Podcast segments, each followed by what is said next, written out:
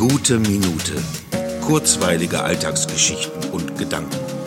Mein Name ist Matthias Hecht und jetzt geht's auch schon los. Es kann sein, dass dieser Inhalt jemand anderem gehört, möglicherweise Spaghetti Town. So oder so ähnlich war die Meldung, die bei Instagram aufploppte bezüglich eines kurzen Films, der nur mich zeigte. Zwar mit Perücke, aber es war immer noch ich. Keine Frage, in dieser Welt der unendlichen Daten, die täglich hinausgesendet werden, geteilt und nochmals geteilt werden, ist es wichtig, immer den Urheber zu schützen. Aber dass ich selbst eine Kopie einer YouTube-Serie sein soll, ist dann doch zumindest verwirrend. Vielleicht habe ich ja unwissentlich jemanden kopiert, mit genau derselben Perücke vor genau der gleichen weißen Wand, mit einem ebenso identischen Gebaren.